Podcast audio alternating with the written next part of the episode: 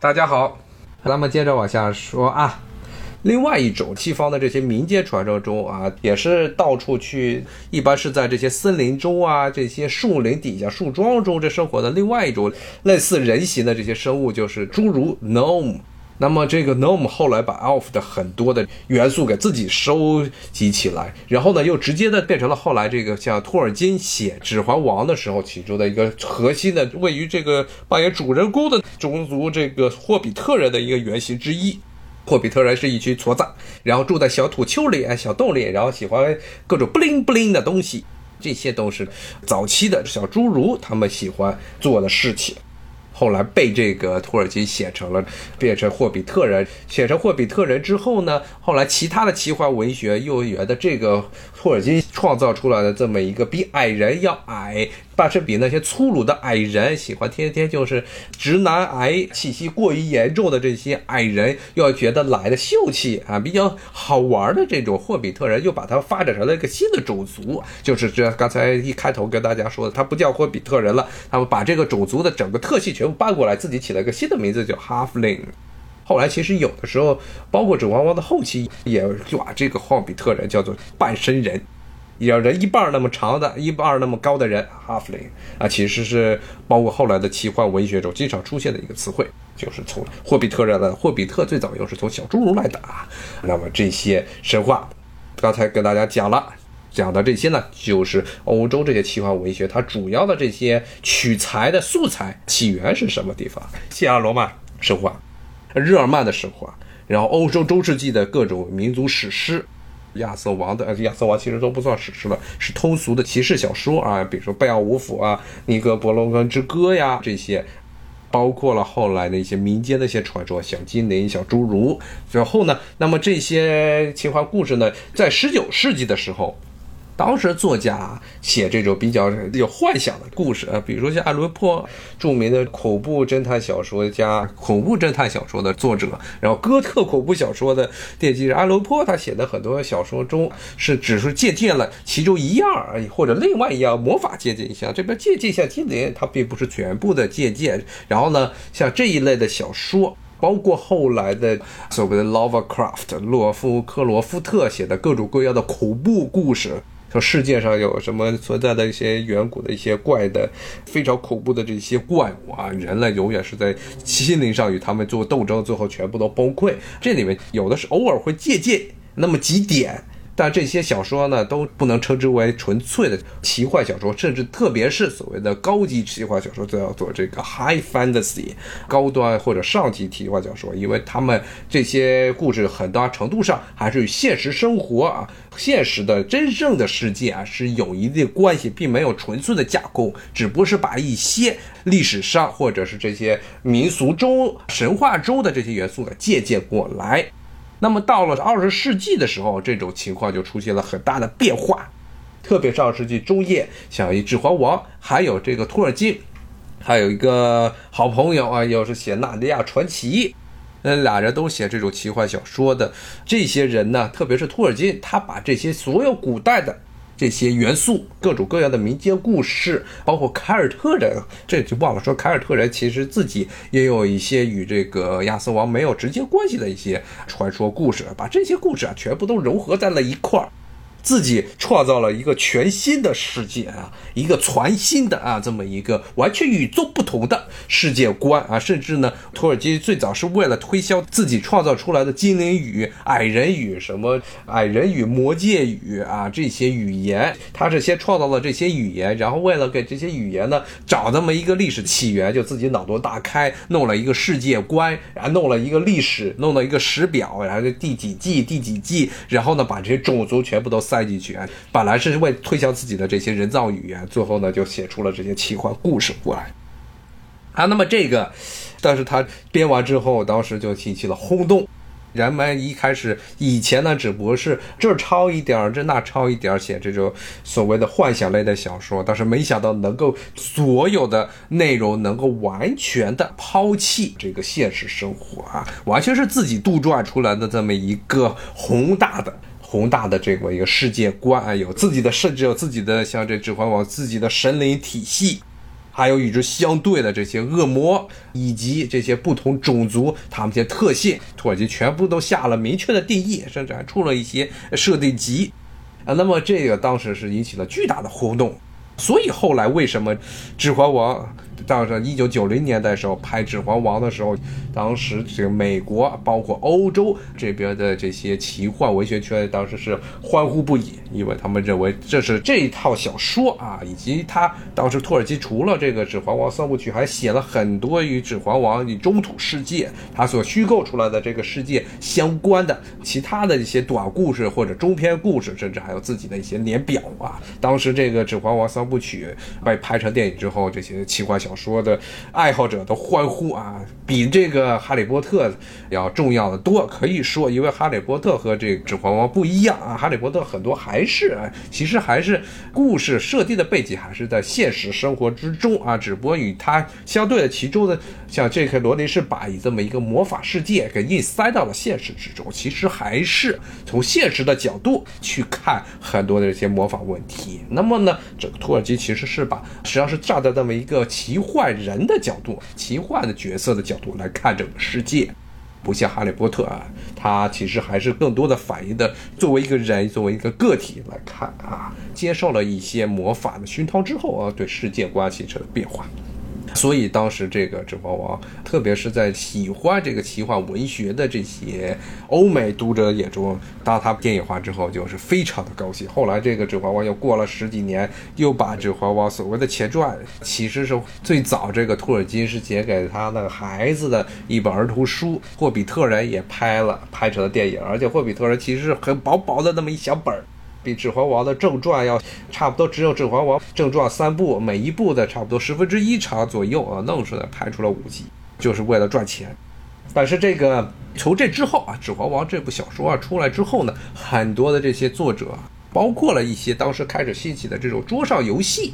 桌上游戏的这种靠掷骰子，然后来架空一个世界。当时有很多的这种早期的1950年代、196年代欧美地区开始出现所谓的桌上游戏，就是通过掷骰子，然后自己布局出一个虚构出来的架空的这么世界，在这个世界中冒险。也当时是受到了《指环王》这种架空世界观的影响。其中最主要、最重要的一个影响就是后来这个欧美这边，特别是呃一。直到现在，不光是中老年人、年轻人可能都知道，就是《龙与地下城》。《龙与地下城》这个不是一类的小说，而是一种商业产品。是当时这个美国这边有这么一个推销保险的这么一个中介，他不想再去推销保险了。然后他呢是这种奇幻小说的爱好者，所以他自己编了这么一种桌上游戏，就叫《龙与地下城》啊。这顾名思义，其中最重要的元素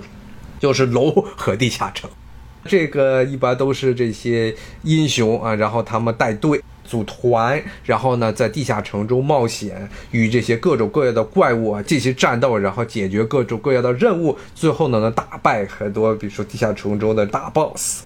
将这些 boss 打爆之后呢拿到了财富，然后呢这个里面龙呢一般是扮演着一种终极大 boss 的角色。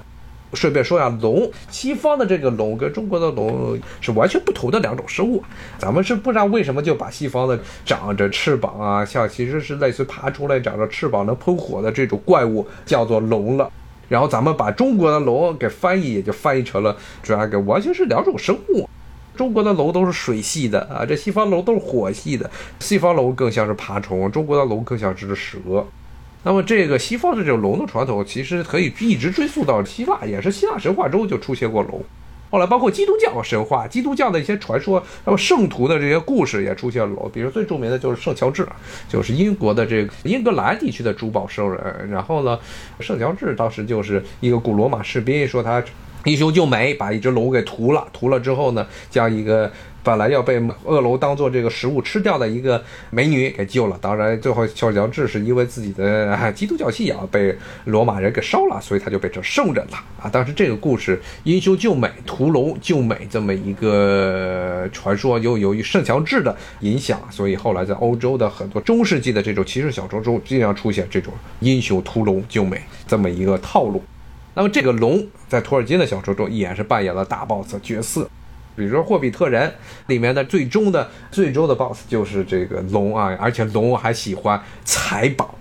这也影响到了现在的很多的奇幻小说，甚至各种各样的游戏，像最近包括日本人编的这些游戏之中，也是龙都是变成了贪财的角色，也是来自于早期的西方的这些对龙的这种刻板印象。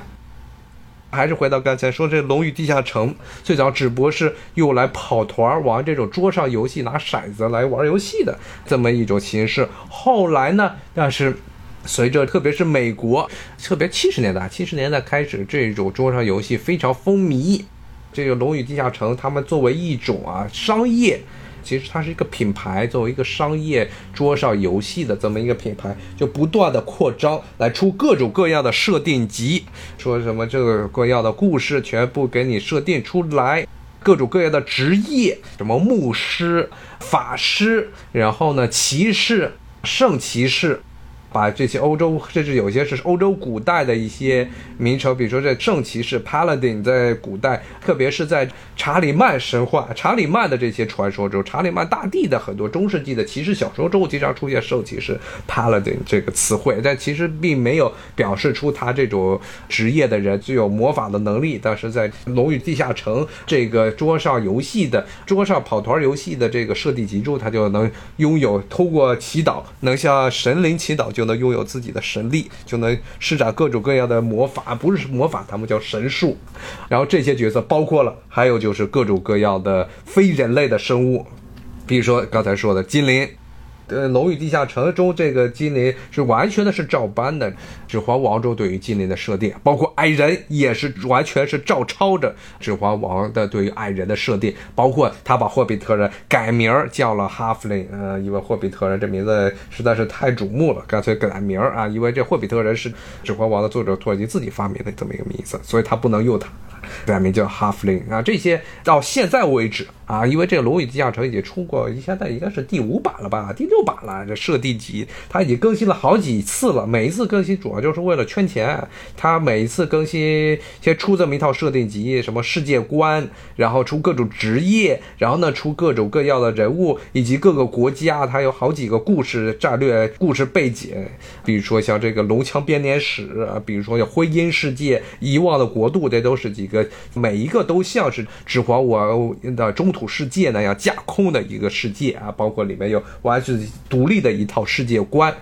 每次都是先出这么一套设定集，然后过几年啊他打算挣更多的钱了，打算继续挣钱了，因为这些人买了设定集，就不可能继续买你书了。那么呢，就再把这推翻，说我们这第一版。《龙宇地下城》不够用了，咱们再出个第二版《龙宇地下城》。它第二版出完之后，它又出了个高级进阶版 ADD 高级《楼宇地下城》，然后又出了个《楼宇地下城》第三版，然后又出了《楼宇地下城》的三点五版，又出了《楼宇地下城》的四版，《龙与地下城》的第五版啊！这其实就是我纯粹的商业化了。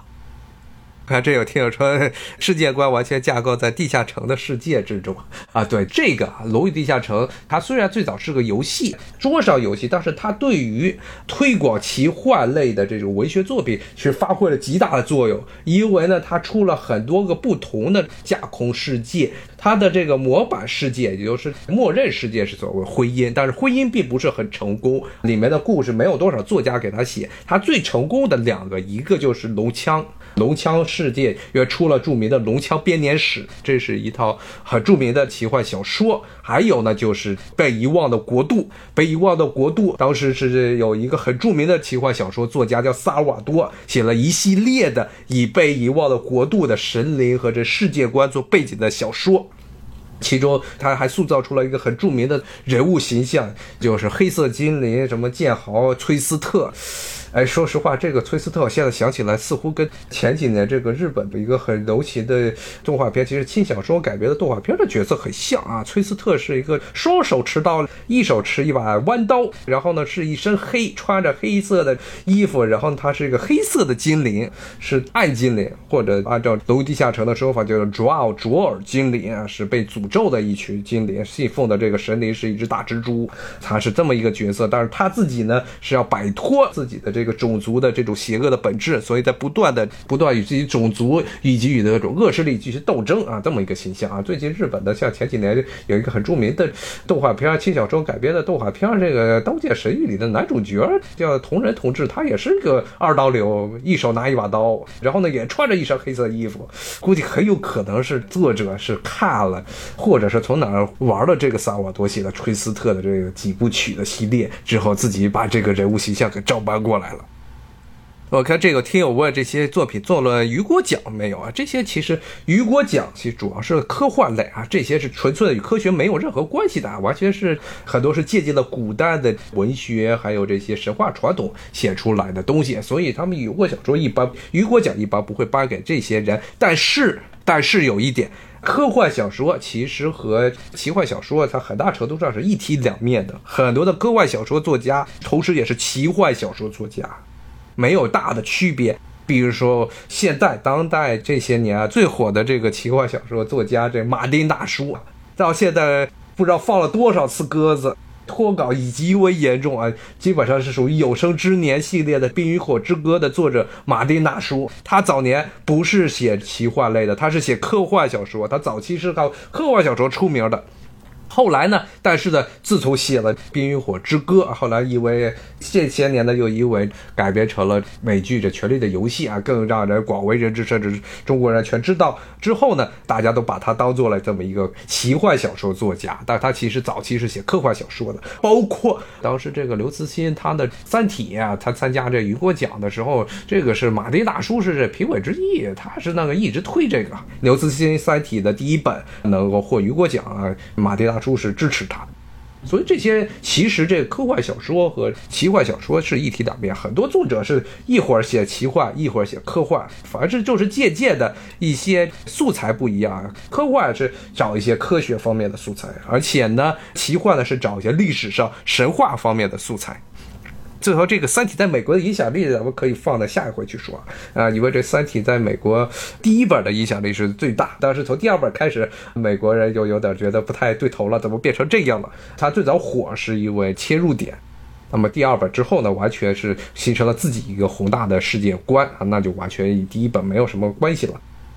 接着讲刚才说到的，说像这《龙与地下城》系列出了很多的小说。所以使得更多的读者能够了解到所谓的奇幻文学，像这个龙枪啊，像这些被遗忘的国度的设定。然后呢，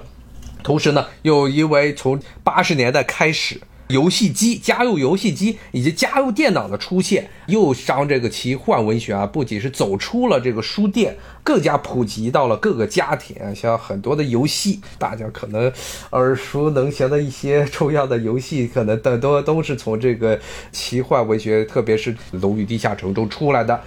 比如说最著名这个《博德之门》，九十年代还有什么《无冬之夜》。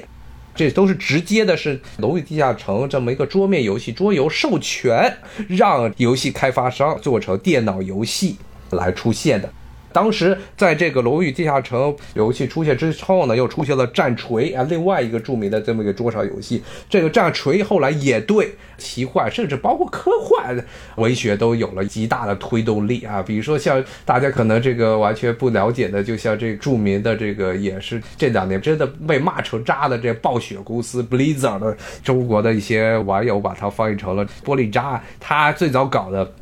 无论是《新世纪争霸》还是这个《魔兽争霸》，这些基本上中国只要是八零后啊、九零后耳熟能详的这些游戏，他们这些设定啊，都是来自于战锤啊，都是来自于战锤这个桌上游戏。那么战锤本身很多这个奇幻的设定背景，又是跟这个《龙与地下城》和之前的这个《指环王》时代的这些历史背景又有雷同啊，所以在这《魔兽争霸》中也出现了兽人。也出现了精灵啊，也出现了矮人啊，都是这么一套啊。自从这个土耳其同志把这些东西都统一到同一个世界观之后啊，大家都是照抄他的。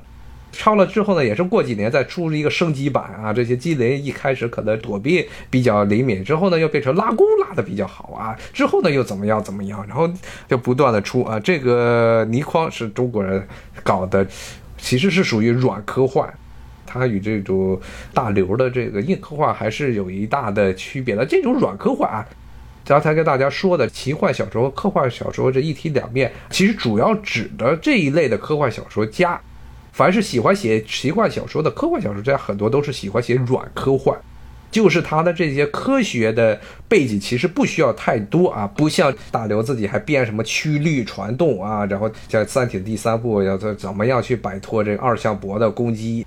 这些如果是软科幻的作者啊，比如说像马丁大叔，马丁大叔同志，他都不太写，他主要写的是架空了这么一个未来的世界。其实这未来世界从某种角度来说，跟那个奇幻世界都是一样的啊，里面很多一些在现代的这些人的科学知识无法解释的事情，在未来可能在某个时间能够解释。只不过一个在科幻小说中，他们把这解释就成了科学的进步；在奇幻小说中，他就把这解释成了魔法的这么一个元素。但是。至于是怎么样的这科学原理，他不会去跟你讲，反正就是这样了。然后呢，在这么一个未来的这么一个科幻的世界观中，去讲一些人际的关系，对于社会的看法，以及在这样的一种大的环境之下，人与人之间的关系和社会之间各个群体之间关系，甚至信仰这些方面有什么样的不同啊？那么与硬科幻还是有一些区别的。比如说像这刘慈欣的这一类的，包括其实特别是刘慈欣的第一本之所以能够后来雨果奖获奖，一方面是他的故事确实是很好的故事啊，这是没得说的。当时当时确实是也是一种机缘巧合，当时是很多的，其实叫其实就是红脖子这种白人科幻小说家要闹事儿，然后这帮白左起来把那些红脖子全给压下去了。压下去之后呢，当时要推少数族裔、女人，还有这种软科幻。刘慈欣的第一本其实也不是标准的软科幻啊，但是呢，他是一个外国人，然后这个写的故事啊，非常受到政治正确的支持。当时就获奖了，就第一本是这样获的奖。当然，他故事确实是很好的故事啊，这是没得说的。当时，当时确实是也是一种机缘巧合。这个希腊人的机缘巧合是不一样，希腊人的机缘巧合命运总是最后是悲惨的，最后悲惨的，然后完蛋。但是呢，刘慈欣的这个命运是正好是非常幸运的，在雨果奖的评选之中获了奖，从此呢就是一下就大振啊。包括呢，他其实第二本、第三本在这个亚马逊上卖也卖的特别好。今天其实就差不多讲到这儿了，我们以为这时间又差不多了。这奇幻小说要讲能讲很多，特别是勾起了我很多小时候对于这些奇幻小说的回忆啊，包括对于武侠小说的回忆，还有玩过的这些奇幻小说类的游戏。但是你玩多了就会发现，其实里面的这些故事背景、设定背景基本上是大同小异啊，一直到今天都没有什么太大的变化，都是来自于以前，特别是整个奇幻小说，精灵、矮人、半矮人、人类什么牧师、圣骑士、骑士这些设定都是来自于早年的，特别是托尔金大叔，托尔金他自己脑洞大开之后，给大家带来一个全新的文学创作。好，今天咱们就先说到这儿。谢谢大家的收听，拜拜。